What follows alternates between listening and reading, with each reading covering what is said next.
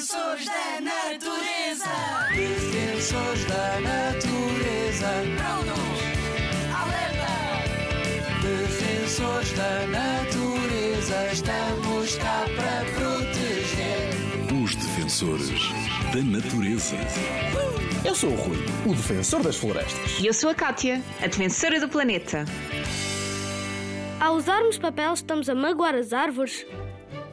O papel, como tu sabes, vem das árvores. E para criar papel é necessário cortar árvores. Se cortarmos árvores sem reflorestar, ou seja, sem plantar mais árvores, estamos a criar um desequilíbrio muito grande no planeta. Para além disto, o papel branco que usamos para escrever precisa de químicos para ficar dessa cor, o que pode prejudicar muito o ambiente se forem descarregados de forma incorreta em rios ou ribeiras.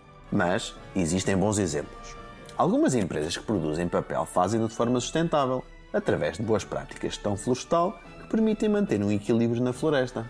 Além disso, se usares papel reciclado, estás a contribuir para retirar pressão de florestas, podendo deixar as árvores a crescer mais tempo. Desafio! Desafio da natureza.